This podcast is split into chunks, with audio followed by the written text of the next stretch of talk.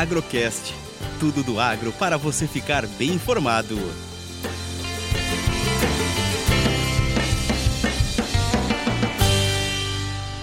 Análise semanal café e dólar da mesa de operações da Minas Sul. Abrimos a semana, meio de lado, bolsa caiu 70 pontos, fechou ao preço de 241,80, acima da resistência de 2,40 e acima da média móvel de 14 períodos, que está em 238,40. O estoque de certificados continua caindo no exterior diante das dificuldades logísticas.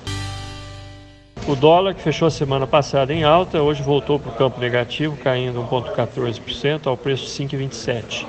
Suporte 5,25, resistência 5,35. Fluxo de entrada de dólar continua grande, fortalecendo o real. Analistas estão bem divididos em relação ao futuro da taxa de câmbio, com alguns acreditando em 4,90, o que é o nível mais baixo desde junho 21.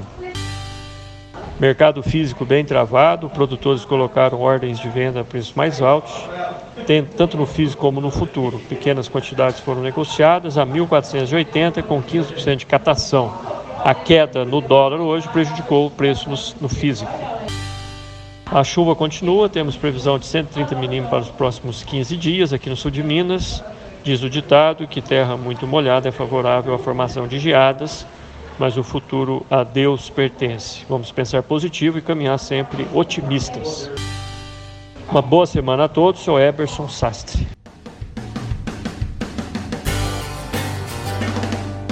Agrocast. Commodities, economia, sustentabilidade e todos os assuntos relevantes do agro você encontra aqui.